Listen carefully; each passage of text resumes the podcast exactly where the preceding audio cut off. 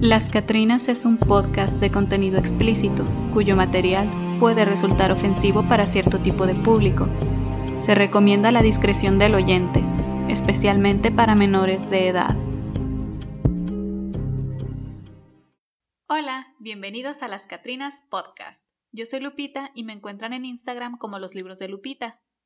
Y yo soy Lina y me encuentran como Trensalor92. Todas las fotografías de los casos los podrán encontrar en nuestro Instagram y canal de YouTube. Estamos en ambos sitios como Las Catrinas Podcast, todo junto sin espacios. También pueden escribirnos a lascatrinaspodcast.com. Y pues el episodio de hoy, muchas personas podrán pensar, ah, va a ser algo creepy, va a ser algo que va a dar miedito. Y pues sí va a dar miedito. O sea, sí va a dar miedito porque está muy culero lo que sucedió. El primero de marzo de 1692 se iniciaron los trágicos juicios a las mujeres acusadas de brujería en un poblado de Nueva Inglaterra. Sin ninguna prueba, con testimonios arrancados bajo tortura, fueron condenadas cerca de 200 personas y 20 murieron ahorcadas. En 1692 se inició en la localidad de Salem, en Massachusetts, el juicio contra varias mujeres acusadas de practicar brujería. Las denunciantes, un grupo de adolescentes, empezaron a sufrir convulsiones y espasmos incontrolables durante un proceso que acabaría con la vida de 20 personas. Creo que de lo que primero se nos viene a la mente cuando pensamos en estos juicios de brujas es es en aquellos que nosotros ya identificamos eh, que han ocurrido en Europa. O sea, siempre que pensamos, ah, es que brujas quemadas en la hoguera, torturadas, bla, bla, y siempre son ese tipo de imágenes. Sin embargo, no hay que, no hay que olvidar que eso también, también ocurrió de este lado del hemisferio. Muchos escritos sobre la barbarie y el fanatismo religioso en, en el continente europeo, pero menos conocidos son los mismos actos que se cometieron en la América colonial Hacia el año de 1620, los primeros colonos procedentes de Inglaterra y los Países Bajos llegaron a las tierras de Nueva Inglaterra. Conocidos como los Padres Peregrinos, fundaron las primeras colonias como Connecticut, Boston y Springfield. En aquellas tierras donde vivían los indios moicanos, Pocomtuck o Massachusetts, se produjeron cerca de una veintena de casos de brujerías o alegados, ¿no? O sea, así de que presuntos casos de brujería, aunque el más recordado, cruento e impactante fue el que tuvo lugar en el poblado de Salem, en la colonia inglesa de Massachusetts.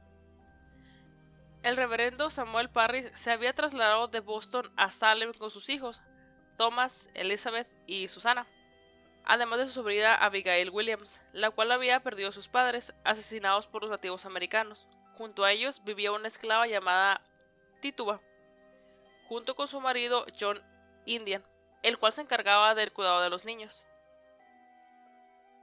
El reverendo Parris vivía obsesionado por ganarse el amor de Dios y el respeto de los habitantes de Salem, pero su escasa habilidad en el trato de su familia, a la cual imponía una férrea disciplina y su carácter desconfiado y pues también arrogante, le hacían sentirse señalado y acosado por los vecinos.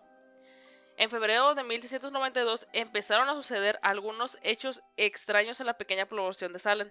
Perturbadores testimonios de blasfemias, maldiciones y escandalosas visiones de niñas desnudas encendiendo velas en el bosque mientras invocaban a supuestos demonios a la vez de que frotaban lascivamente sus cuerpos unas con otras, pusieron a todos los vecinos en estado de alerta. Y aquí me recordó mucho al, final de The Witch, ¿no? Paréntesis, si no la han visto, pues mírenle, mírenla, mírenla ya. De seguro ya la vieron, Lina, porque recuerda que ya la recomendamos aquí en el ah, podcast. sí, cierto. Además de que ya les acabas de contar el final. Upsi, upsi. Bueno, estoy asumiendo que ya la vieron. Super spoiler alert. igual vale la pena que la vean. Estoy asumiendo que ya la vieron. A Tituba, la esclava negra de la familia Parris, le gustaba contar historias misteriosas a las hijas del reverendo y también a sus amigas, así como practicar, así como practicar viejos rituales de vudú. A menudo esas historias y rituales ancestrales chocaban con la moral puritana de aquellos niños y empezaron a encender la imaginación de las adolescentes Betty Parris y Abigail Williams. Un día, estas fueron sorprendidas bailando desnudas en un bosque, mientras Tituba realizaba sobre un caldero rituales vudú de los Barbados, su tierra natal. Según cuentan las crónicas de la época, las dos niñas empezaron a sufrir convulsiones en público, a pronunciar palabras y frases sin sentido, a estallar en llantos súbitos y sin motivo aparente, y también a tener comportamientos bestiales. En realidad es muy, probable que las dos niñas intentaran ocultar sus juegos sexuales, a los que muy pronto se unió Ann Putnam, una niña de 12 años, hija de una de las familias más ricas de la población. De hecho, Ann contó que una vez, estando en el bosque, aquí la voy a citar, luché contra una bruja que quería decapitar. No hay ningún problema físico que cause ese comportamiento. No hay dudas de que se trata de la influencia directa del demonio. Con estas palabras diagnosticaba William Griggs, el médico de Salem, a las niñas afectadas de tan extrañas dolencias. Como cualquier médico, ¿no? Diciéndote, no, mija, necesitas un exorcismo. Toda la población de Salem, incluido el reverendo, el reverendo Parris, creían en las brujas y que éstas eran las causantes del extraño comportamiento de las jóvenes. Para evitar la horca, las niñas acusaron a Tituba de iniciarlas en ritos satánicos. No deja de ser curioso que el método usado para confirmar el caso de brujería de las dos niñas fuera que el marido de Tituba, John Indian, preparase un brebaje a base de harina de centeno y orina de bebé y se lo diera a beber a un perro. Si el pobre animal desarrollaba los mismos síntomas que las presuntas embrujadas, el diagnóstico quedaría confirmado. ¿A quién se le ocurrió ese método? Más adelante vamos a, vamos a ver, vamos a profundizar en eso. Qué pitero. 1692. Piterísimo. En febrero de 1692 se inició el juicio a cargo de los magistrados Jonathan Corwin y John Harton, quienes debían dictaminar el origen de las posesiones diabólicas. Con la sala llena del público, se inició la sesión en la que los dos magistrados presionaron a la hija de Parris y a su sobrina para que señalaran a los culpables. Aquella situación dio lugar a una serie de acusaciones infundadas en la que cada uno acusaba al más indefenso o a quien pues más gordo le caía básicamente, ¿no? La primera acusada fue Tituba, que para salvarse de las crueles torturas a las que iba a ser sometida confesó públicamente. He visto al diablo en el bosque, a veces toma la forma de un hombre muy alto, de pelo negro, o de perro negro o de cerdo, y he visto a un pájaro amarillo besar el dedo de una bruja, y Betty, Abigail, Ann Putman, Sarah Osborne, Sarah Good están al servicio de Satanás, y he visto el nombre de otros vecinos en el libro del mal. En sus confesiones, Tito culpó a decenas de hombres y mujeres de los pueblos vecinos, también detalles de las brujas y brujos que buscaban acabar con los puritanos reconocibles para ella. Y hasta culpó a Sarah Osborne de tener escondida a una criatura con la cabeza de una mujer, dos piernas y alas. En su discurso también explicaba cómo un hombre negro le pedía firmar su libro a cambio de estas habilidades, Tituba cuenta que accedió a la firma del mismo y que gracias a eso ella tenía conocimiento de la identidad de las otras personas implicadas en la brujería. Todas estas acusaciones mezclaban de una manera muy perspicaz conceptos relacionados con la demonología, esta rama de la otología que se encarga del estudio de los demonios, lo que condujo a los residentes de Salem a creer que el diablo se pasaba entre ellos. El resultado de las confesiones de Tituba fue que los habitantes de Salem se dejaran llevar por la paranoia. ¿Qué? La paranoia. ¿Ando bien estúpida ahora? Otra vez. No. oh, sí. Se dejaran llevar por la paranoia y acusaran a docenas de personas en los meses siguientes. Dijeron, pues a la verga que anda el demonio. Esta vez no solo eran mujeres de bajos recursos, sino que también de altos rangos y hasta afiliadas con la iglesia como lo era Martha Corey, un miembro leal de la iglesia de Salem, quien antes de ser ejecutada dijo que si ella podía ser una bruja, entonces cualquiera podría hacerlo también. Lo que hizo que la preocupación de los residentes pues solamente se agravara, ¿no? Que dijeron, ah, no mames, es cierto. Oye, pues no mames, o sea, te... Esta mujer que yo voy a decir que no era bruja, ¿no? Imagínate, es como que, oigan, a ver, yo serví en la iglesia, les cuidaba a sus hijos, soy un pilar de la comunidad. Me, alguien dijo que yo era bruja y me van a quemar por bruja, entonces cualquiera puede serlo. No, pues vale, ver. Me imagino así como que el boom de, si es cierto, cualquiera, tú, tú, tú, tú, y pum, histeria. Todos apuntando así como el meme del Spider-Man. Era tal la desesperación por terminar con la tal denominada obra del diablo que los magistrados cuestionaron a Dorothy, la hija de tan solo cuatro años de Gut, una indigente acusada previamente, quien debido a sus tímidas respuestas fue catalogada como bruja, pero esta no fue ejecutada, gracias a Dios. Imagínate, o sea, una niña obviamente va a ser así como pues si la, si la, niña de cuatro años. la vas a poner nerviosa obviamente con tus preguntas pendejas, ¿no? Pues sí. Tras declararse culpable, Tituba fue condenada a prisión y estuvo un año recluida. Lo último que se supo de Tituba es que fue liberada, tuvo una bebé y se dio cuenta tuvo una bebé y se dio a fuga. Por su parte, Sarah Osborne, una anciana, y Sarah Good fueron ahorcadas al confesar su culpabilidad. Posteriormente, otra mujer, Marta Corey, siguió la misma suerte y fue acusada sin fundamento, tal vez a causa de envidias o algunas rencillas con los aldeanos.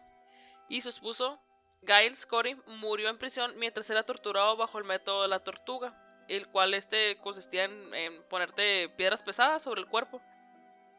Como Corey se negaba a confesar la supuesta brujería, los torturadores continuaron agregando más rocas hasta que el hombre pues perdió la vida, ¿no? El reverendo George Burroughs fue acosado a sí mismo por la familia Putnam porque, según relató Anne Putman, su espíritu aparece en mis sueños y me dice que es el líder de los adoradores de Satanás, que mató a sus dos primeras esposas y que embrujó a los soldados que combatían a los indios en las fronteras de Maine. Imagínate, o sea, qué zarra que, que hasta porque alguien te soñó haciendo algo, o sea, te matan. Es, y es como que tienes que confesar porque esta persona random soñó contigo y pues si soñó es por algo, es ¿no? Es por algo, ¿no? ¿Qué hiciste? si el río suena es porque agua, lleva, ¿no? No mames. Otra aldeana, Susana Martin, fue acusada por un vecino porque creía que había embrujado a sus bueyes. Y John Alden, otro de los habitantes de Salem, fue acusado de ser el hombre que supuestamente había entregado el libro con los nombres a las brujas a Tituba. El 2 de junio de 1692, el juez William Stoughton envió a la horca a Bridget Bishop, una mujer que 12 años había sido declarada inocente del cargo de brujería y cuyo único pecado había sido tener un carácter extrovertido y haberse casado tres veces. Dios no lo permita, ¿no? Claro que no. Es bruja. ¿Para qué se casa tantas veces? Eso no puede ser. Otra mujer, Rebecca Nurse, fue acusada también. El juez que la conocía bien la declaró inocente, lo que provocó una oleada de vandalismo y salvajismo entre la población, que el asustado magistrado tuvo que cambiar de opinión y dijo, no es cierto, siempre sí, sí, sí, sí, es culpable y pues ahorquele de inmediato, ¿no? Claro que sí, vamos a darle la, eh, razón a la gente. Pocos años más tarde, los tribunales comenzarían a admitir que los procesos judiciales iniciados en Salem habían tenido bastantes irregularidades. No me digas, ¿no? Y finalmente, en 1703, el Tribunal de Massachusetts rechazó casi todas las pruebas presentadas durante los juicios. Tres años más tarde, Anne Putnam, una de las niñas supuestamente embrujadas, pidió perdón a su iglesia y a las familias de los ajusticiados en la horca. Lo hice engañada por Satanás. Oh, qué la chingada. Esa fue la excusa que ella presentó, ¿no? Por su parte, Betty Paris se fue de Salem con su padre y el rastro de Abigail Williams se pierde a mediados de 1692. Son numerosas las conjeturas sobre las circunstancias que pudieron desencadenar todos pues estos macabros acontecimientos en Salem. Algunos autores han citado a la epilepsia como la causa de los ataques y las convulsiones en las niñas y otros han encontrado un origen tóxico en, en estas manifestaciones colectivas. Para algunos historiadores, la fuente de todos estos síntomas estaría en una intoxicación por cornezuelo del centeno, que es una enfermedad conocida como ergotismo o fuego de San Antonio, cereal con el que se elaboraba el pan y que posee una toxina, la ergotamina, de la que se deriva el LSD. Y pues sí, ¿no? A todos los, los hubiera puesto a alucinar. Otra de estas pues hipótesis que se tienen sobre este caso pues simplemente es que las niñas mintieron. Tan fácil como eso, ¿no? O sea, se sintieron avergonzadas, ajá, avergonzadas o temerosas de lo que estaban haciendo. O sea, de la exploración de sus cuerpos. Por decirlo así. Y fingieron todo, todo esto de los ataques. Comenzaron a, a contar esto de que habían visto brujas. Como para quitarse ellas mismas la culpa de lo que estaban haciendo. No obstante, para la mayoría de los estudiosos, la causa más probable de, pues, todos estos acontecimientos fue la histeria colectiva, como resultado del asfixiante clima del puritanismo y de la educación represiva que imperaba en aquellos tiempos. La histeria había sido definida pocos años antes de los sucesos en Salem como la gran simuladora, por el médico inglés Thomas Sydenham, por ser un mal capaz de simular un gran número de enfermedades. Algunos de los acusadores, como es el caso de la familia Putnam, querían crear una nueva iglesia en el pueblo y muchos aldeanos se opusieron, porque de esa forma pues iban a tener que pagar más impuestos. Casualmente los Putnam fueron los principales instigadores de las acusaciones de brujería. Los que se negaron a declarar en los juicios fueron torturados y murieron apedreados. Las infundadas acusaciones por el hecho de que era pues imposible probarlas implicaban que pudieran ser castigadas cualquier tipo de protestas eh, que se dieran durante esa época, con el fin de generar sospechas sobre cualquier crítica a aspectos de la vida cotidiana. O sea, si tú hacías algo que no les parecía a alguien, o sea, alguna mala mirada, o te vestías con algún color que no le gustaba a esa persona, lo mirabas de forma medio extraña, ya, o sea, era suficiente para que te calificaran de bruja. O sea, todo el mundo con la pichiculo en la mano, ¿no? Básicamente. Claro, y con el dedo así listo para apuntar. Todo acabó en mayo de 1693, cuando acusaron a la esposa del gobernador de Massachusetts, William Phips. El gobernador perdonó a todos los detenidos que estaban acusados de magia negra, y tanto las autoridades como los puritanos pidieron disculpas públicas. Y pues sí, como siempre hemos dicho, o sea, hasta que toca a alguien, eh, cercano a estos altos cargos del gobierno o a estas personas que tienen poder, hasta entonces como que, no, no, no, no, aquí pinto la rayita, ¿no? Salem tuvo que esperar hasta 1702 para que los juicios fueran declarados ilegales. Al año siguiente, el pueblo pagó indemnizaciones a los herederos de, las personas que fueron ejecutadas. El primer pedido de disculpas oficial del estado de Massachusetts no llegó hasta 1952 más de 250 años después de los juicios. Y ahora, pues, ¿cuáles son todos esos motivos por los que se acusaba de brujería principalmente a las mujeres de esta época histórica? A pesar de que no se cuenta con los testimonios de las víctimas de, pues, de esta época, porque estos juicios, eh, la realidad es que no lo registraba, no se llevaba un registro minucioso de qué era lo que se decía, quién lo decía, cuánto duraban los juicios, etcétera, ¿no? Se sabe que las acusadas eran mujeres rebeldes que cuestionaban las costumbres de la época, discutían y que vivían libremente su sexualidad, fuera de los vínculos del matrimonio y pues no nada más utilizaban pues las relaciones sexuales para procrear, procrear, las utilizaban pues simplemente por placer.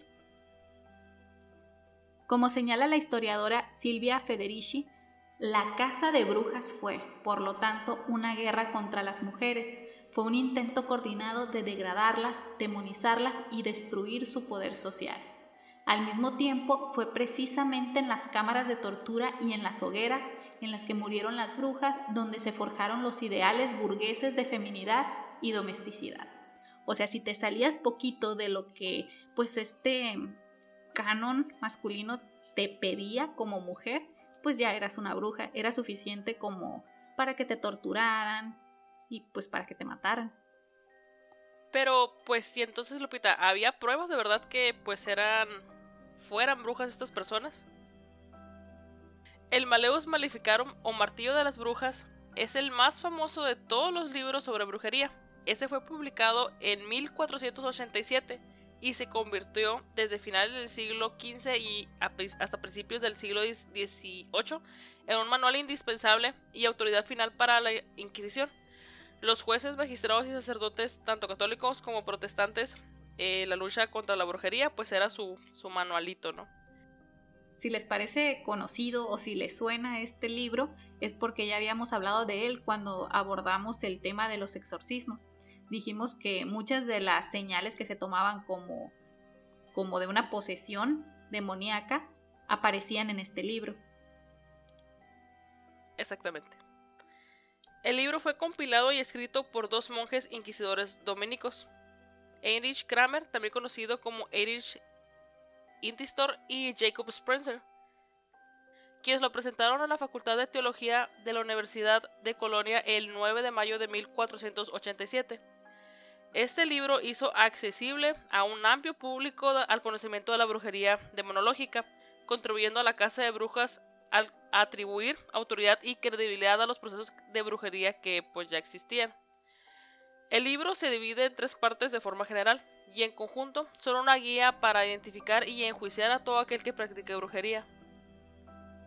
La parte 1 busca probar que la brujería existe, ¿no? Que sería pues lo primerito, ¿no? ¿Cómo voy a andar enjuiciando ahí a alguien o matando gente si, si no existe este pedo, no? ¿Cómo reconozco quiénes son? Sí, a huevo.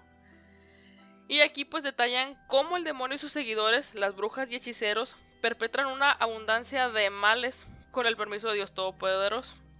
Más de explicar esto como un castigo, tal como hacían algunas, eh, muchas autoridades eclesiales de la época, los autores de este libro proclaman que Dios permite estos actos, con tal de que el diablo no gane poder ilimitado y destruya el mundo. Ok. Así como que le da terrenito. Ajá. Un, margen de acción. Te doy chancida.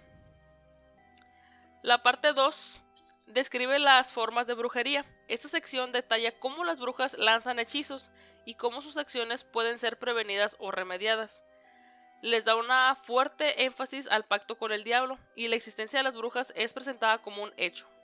Muchas de las informaciones del libro de hechizos, pactos, sacrificios y cópula con el diablo fueron obtenidos supuestamente de juicios inquisitoriales llevados a cabo por Sprenger y Kramer.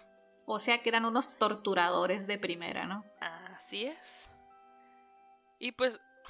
Mm, hace mucho estuve viendo unos documentales de cuanto a tortura, ¿no? Y decía que... Pues que es... O sea que se usa mucho, pero es que es, es un muy mal método, pues porque cuando están torturando, pues vas a decir lo que sea, ¿sabes? O sea, con tal de que pues ya tú te maten o te suelten o no sé lo que sea.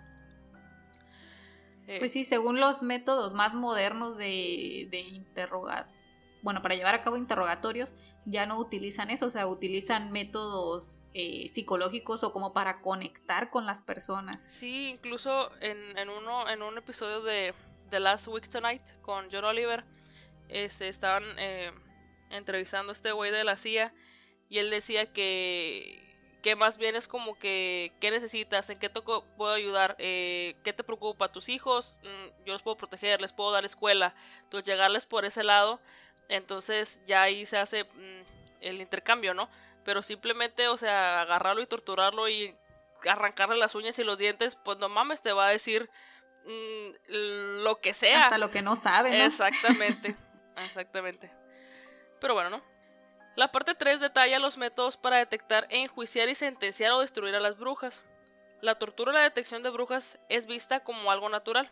Si el brujo o bruja no confesaba voluntariamente su culpa, la tortura era aplicada como un incentivo para hacerlo. Los jueces eran instruidos para engañar al acusado de ser necesario, prometiendo misericordia por la confesión. Hay que ser bien hijo de puta. Dime que eres bruja o dime que eres brujo y si no me dices, pues quiere decir que también eres. Así es. Entonces, pues ¿para dónde te haces? No, básicamente no no había no había mucho. Anyways, esa sección también habla de la confianza que se puede poner en los testimonios de los testigos y la necesidad de eliminar acusaciones maliciosas, pero también sostiene que el rumor público es suficiente para llevar a cabo a la persona pues a juicio y que una defensa demasiado vigorosa es evidencia de que el defensor está embrujado. O sea, tampoco te puedes defender. O sea, si te acusaron de brujería en aquel entonces, ¿no? ya te chingaste. Es como que te espera la horca, te espera la hoguera o te espera el río. Te vas a morir, básicamente. Pese a que los juicios de Salem ocurrieron 200 años después, este libro tuvo una influencia significativa en la percepción que se tenía sobre las brujas y los métodos que debían ser utilizados para comprobar si una persona era bruja o no. El sexismo y la misoginia del libro son innegables. De hecho, pues ahorita lo voy a mencionar, ¿no? Pero pues muy obvio. La creencia de los autores de que las mujeres eran criaturas inferiores, más débiles y corruptibles, está enfatizada a lo largo de toda esta pues ni obra le vamos a decir, ¿no? De este ahí escrito. este compendio de, misoginia. Que, prácticamente es lo mismo que decíamos con lo de las posesiones. Ajá. Eh, siempre se consideraba que era más probable que poseyeran a una mujer por estos, pues, características, ¿no? Que supuestamente tenemos. Supuestamente, muy importante. La misoginia del libro se apoya en la tradición cristiana. Es la primera vez que se establece un vínculo directo entre la mujer y la herejía de la brujería. Y para eso reúne una serie de ideas ya existentes pero dispersas sobre la mujer que toman del Antiguo y del Nuevo Testamento. Pues de la Biblia, ¿no? De autores católicos medievales eh, y de los padres de la Iglesia. Para el cristianismo, la virginidad siempre fue ideal y según este libro, la mujer es peligrosa por su sexualidad, a pesar de ser necesaria para la reproducción. Ahorita que dijiste eso me acordé que mm, supuestamente si no eres virgen eres más propensa a ser poseída por el diablo porque entra por ahí y yo aux sí me acuerdo de eso. Fue en lo de posesiones no posesiones ajá. Pero bueno. Según el texto toda la brujería proviene del apetito carnal que en las mujeres es insaciable no tienen llenadera al vida vaya vaya La superstición se encuentra entre todas las mujeres, el sexo frágil, porque las mujeres son más crédulas, más propensas a la malignidad y embusteras por naturaleza. Somos de lo peor. De lo peor. las parteras son especialmente señaladas como malvadas porque su supuesta capacidad para prevenir la concepción o interrumpir un embarazo mediante un aborto espontáneo deliberado y pues esto pues obviamente está mal visto, ¿no? También afirman que las parteras tienden a comerse a los bebés con los nacidos vivos y ofrecen niños a los demonios, porque es muy sabido, Lupita, que nuestro platillo favorito pues es el bebé asado, ¿verdad? Y el feto asado sí, también. Claro, sí, así picadito. Tomado como un todo, el libro declara que algunas cosas confesadas por las brujas, tales como transformaciones en animales, eran meras ilusiones inducidas por el demonio para atraparlas mientras que otros actos, como por ejemplo volar, causar tormentas y destruir plantaciones, eran reales. El libro habla detalladamente sobre los actos licenciosos y promiscuos cometidos por las brujas, su habilidad para crear impotencia sexual en los varones e incluso se pregunta sobre si los demonios podrían ser los padres de los hijos de las brujas. Ya mamándose, ¿no? La visión que propone el libro es que por un lado están las brujas agresivas y por otro lado los varones amenazados de su capacidad de erección y de reproducción. Hay capítulos enteros dedicados. De todo tenemos la culpa, ¿no? Espérate. Incluso hay capítulos enteros dedicados a contar cómo las brujas les arrebataban el miembro viril a los varones. 1487. Pero, o sea, todavía es una creencia de que todo esto es culpa de las mujeres.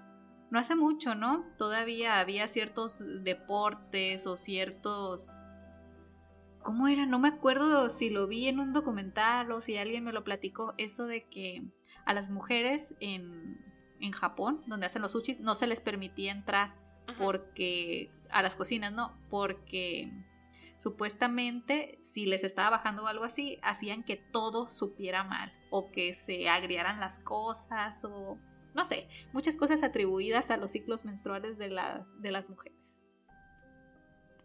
Y bueno, el mencionado martillo de las brujas, pues es una guía detallada diseñada para separar, supuestamente, ¿no? Las acusaciones falsas de las verdaderas, siempre asumiendo que la brujería y la magia dañina realmente existían, en lugar de ser una simple superstición.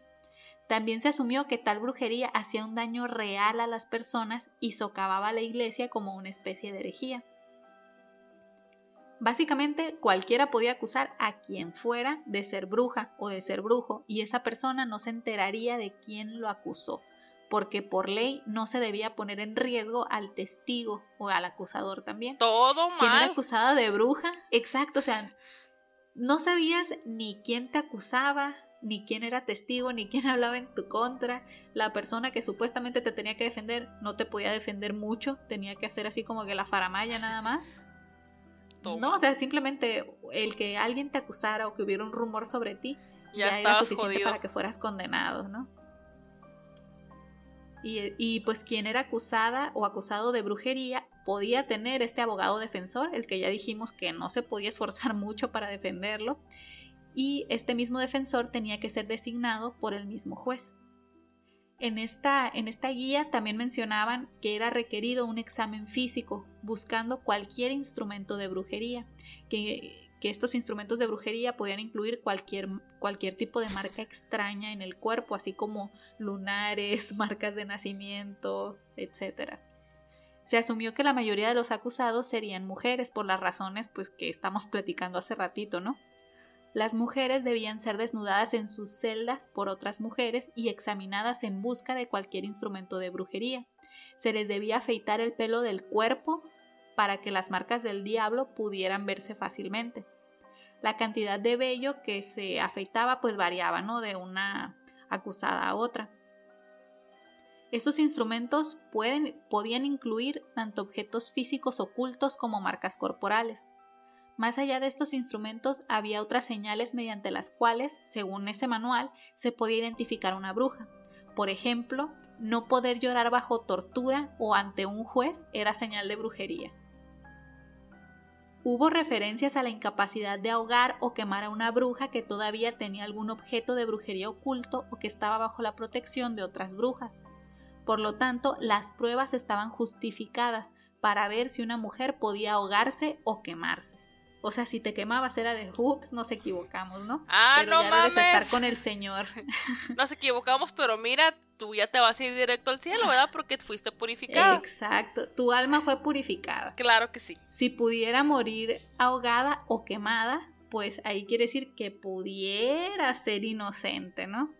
Si no podía hacerlo, o sea, si la, si la mujer o el hombre no se ahogaban, quiere decir que, era, que eran culpables. Las confesiones fueron fundamentales para el proceso de investigación y enjuiciamiento de los presuntos brujos y brujas y marcaron una diferencia en el resultado para los acusados. Una bruja solo podía ser ejecutada por las autoridades eclesiásticas si ella misma confesaba, pero podía ser interrogada e incluso torturada con el objetivo de obtener una confesión. Y pues imagínate, te están torturando ya sabes que si dices sí soy bruja, pues ya te van a dejar de torturar y te van a matar, pues obviamente vas a decir, pues sí, paren todo, ¿no? Y teníamos razón, sí. Ándale, nuestro método funciona. Exacto. Se decía que una bruja que confesaba rápidamente había sido abandonada por el diablo, y quienes guardaban un silencio obstinado tenían la protección del diablo. O sea, no había, no había para dónde hacerse, sí o sí eran culpables, ¿no? Se decía que pues estas eh, brujas y brujos que resistían más era porque estaban más unidos al demonio. La tortura se consideraba esencialmente un exorcismo, como estos que nosotros ya les habíamos platicado. Debía ser frecuente y a menudo. Variaba nada más la intensidad y la frecuencia de la tortura, pero sabías que era algo que no iba a terminar mientras tú no confesaras. Ay, no, qué horrible. Sin embargo, si la bruja acusada confesaba bajo tortura, también debía confesar más tarde sin ser torturada para que la confesión fuera válida. Es su, su método, ¿no? Ah, pues a la bestia. Si la acusada continuaba negando ser bruja, incluso con tortura, la iglesia no podía ejecutarla. Sin embargo, podían entregarla después de un año más o menos a otro tipo de autoridades que ellos pues no tenían tales limitaciones, o sea, la seguían torturando. Después de confesar, si el acusado o la acusada también renunciaba a toda herejía, la iglesia podía permitir que el hereje penitente evitara la pena de muerte.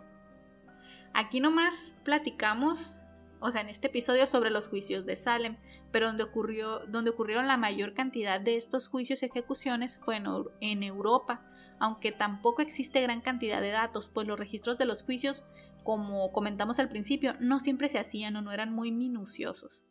Los cálculos sobre la cantidad de mujeres quemadas por brujas, o sea, por brujas entre comillas, ¿no? Son extremadamente distintos, o sea, varían mucho de una fuente a otra van desde una cifra mínima de 60.000 hasta los 2 millones de mujeres quemadas, ¿no? Quemadas, torturadas, ahogadas, etcétera, pero muertas. Y aún hay autores que hablan de cifras todavía mayores, y esto solamente de mujeres víctimas de este tipo pues de tortura y de acusaciones de brujería. Pero estamos hablando solamente de las muertas, no de las torturadas, ¿eh? Para no ponernos más sad, Lina, ¿qué te parece si pasamos a las recomendaciones? Y yo así. Ah, es que siempre, siempre me sorprende mucho hasta dónde puede llegar el fanatismo de las personas. Y el querer, el querer decidir o tener siempre la pinche narizota ahí metida en todo de ¿qué estás haciendo? que te valga ver. ¿Por qué lo estás haciendo así? ¿No estás adorando a mi señor? Es como. Entonces estás mal. Tranquilo, ¿no? Exacto el vive y deja vivir, ¿no? Incluso los satanistas, pues que mucha gente es como que, ay, es que adora a Satanás, ¿y qué tiene?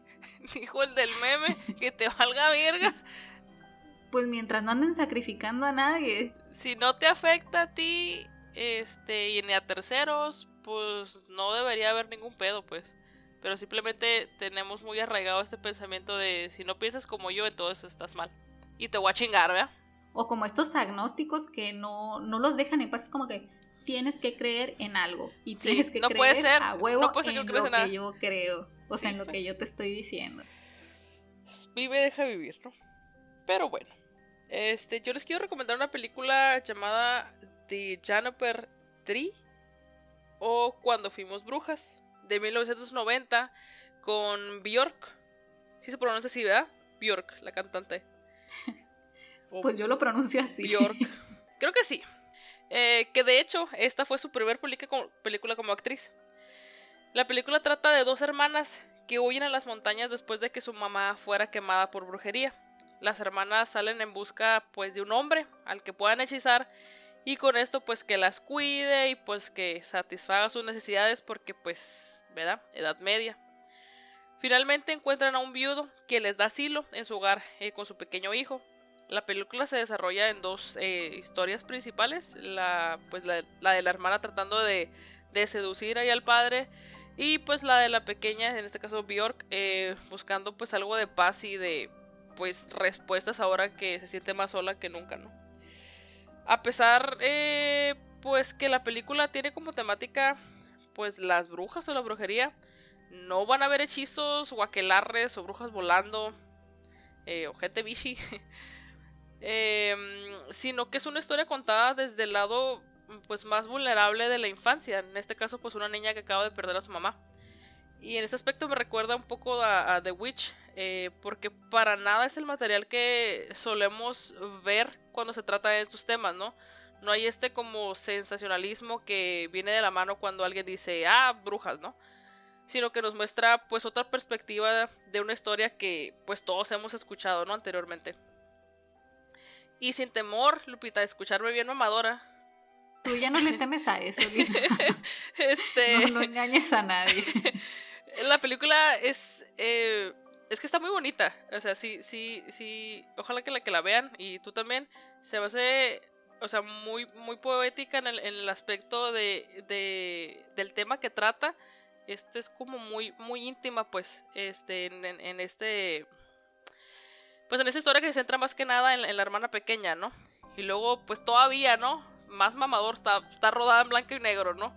Este que resalta todavía más este misticismo y, como que resalta más los detalles, ¿no? A pesar de que, pues dices tú, pues está en blanco y negro. E incluso creo ¿Quién yo. ¿Quién la dirigió? ¿Quién la dirigió? No me acuerdo, fíjate. Era una mujer, pero no me acuerdo del nombre, no es tan famosa. Ah, para allá iba. O sea, el, cine de las mujeres generalmente explora otro punto de vista, o sea, nos muestra nos muestra las partes más vulnerables, así como bien lo dijiste, de la humanidad, de la pérdida, o sea, no, no se centra siempre en lo que nos muestran los directores masculinos, la neta. Ya lo dije. este traté, de buscar así como decirlo sí, pero no, más suavemente, pero es la realidad. no había manera. Ajá, si quieren ampliar un poquito el espectro, pues del tipo de, películas que ven, apuéstenle a ver películas dirigidas por mujeres. Porque te digo, o sea, es que trata de, trata de brujería y, y no. O sea, ¿sí me entiendes? O sea, sí es el tema, pero no se enfoca en eso como tal. Pues es que es, otro punto de vista que siempre está ahí, pero no se explora. Es como, es algo que siempre obvian o siempre es así como que, ah, sí, pues eh, perdió a la mamá, pero pues vamos a centrarnos en, en las brujas, en cuáles son los hechizos, en esto, en aquello. Entonces te digo, eh, está, está, está muy bonita. Incluso creo yo que se podría catalogar como una película este, contemplativa, ¿no? Por como, la, como está grabada. Entonces, pues pues nada, mírenla. Eh, va con mi sello de recomendación, que según yo, Lupita, es muy bueno. ¿Y tú qué vas a recomendar, Lupita? Bueno, la película que yo les quiero recomendar es una de terror sobrenatural del 2016 dirigida por el noruego Andre Overdal. Esta, pues es una película que a mí la verdad me gustó mucho. Me acuerdo que me la, me la recomendaron pues el lugar en el que trabajo. Yo así de, no creo que esté chila, no me suena. Y la vi y yo, ah, sí está chila. Ah, no más. Pero sí, sí, sí está muy chila. La película inicia con el descubrimiento de, uno, de un homicidio sangriento y en mitad de la escena del crimen está el cadáver de una joven no identificada. Este cuerpo obviamente no se lo llevan a la morgue para que los forenses le practiquen la autopsia y sepan qué es lo que pasó con ella, porque aparentemente no, no tiene ningún tipo de, de lesión en el cuerpo. El cadáver de la chica, conforme va avanzando, pues la película, todas estas eh, pues, revisiones y análisis que le hacen, va presentando signos de tortura, marcas extrañas y todo indica que murió como parte de algún tipo de ritual. Conforme van descubriendo nuevos detalles de la muerte pues de esta Jane Doe, cosas extrañas comienzan a manifestarse alrededor de ellos, voces espeluznantes, ruidos, objetos moviéndose, todo con el balance perfecto así de sonidos creepy, música incidental y tomas que de verdad te muestran lo que están ocurriendo. Esta película no se escuda mucho en, uy, escenas súper oscuras y pues ya lo, el que vio vio y que luego se ve bien zarra. Bueno, no, aquí no pasa eso, ¿no? Claro que sí tiene escenas oscuras, pero no dominan. Me gustó lo explícito que manejaron aquí todo el tema de la muerte, o sea, no como algo inerte o simplemente un destino o una finalidad a la cual se llega. O sea, se maneja la muerte como algo como algo mutable, como una entidad peligrosa que se está manifestando. Dirán, ¿cuál es la relación con este tema? Estamos hablando acerca del cadáver de una chica que fue torturada, que no saben exactamente cómo murió y pues que está presentando ¿qué será? Evidencia o signos de algún tipo de ritual. Entonces, el descubrir quién es esta chica y qué fue lo que le pasó es lo que a mí me pareció más interesante de la película. Sí soy una persona muy miedosa y sí reconozco que hay algunas escenas en esta película que yo sí me quedé así como que, a la bestia, qué bien hechas están. No cerraba los ojos, no me gusta cerrar los ojos, pero sí tenía ganas, pues sí tiene una atmósfera muy muy creepy, sí tiene muy bien cuidado el sonido, que eso es lo que yo creo que a veces falla mucho en las películas de terror. O sea, te ponen un sonido bien culero o tratan de asustarte así con chillidos, rechinidos o de repente que algo truena y pues aquí no, o sea, aquí va muy de la mano con lo que tú estás viendo. La verdad, si todavía no la han visto, va súper recomendada. Obviamente no, no va a ser el hitazo de su vida, pero sí vale mucho la pena que la vean. Como todo lo que recomendamos, ¿no? Obviamente. y pues eso sería todo por el episodio de hoy. Esperamos que vean, vean las recomendaciones y se vayan al Instagram también para que vean las fotitos. Y que les den like y si les gusta pues también ahí lo, lo compartan, ¿no? Y pues nuevamente muchas gracias por escucharnos y nos vemos eh, en ocho, ocho días, siete días. Nos vemos la siguiente semana. Sí, ¿para qué me pongo a contar, verdad? Bye. Bye.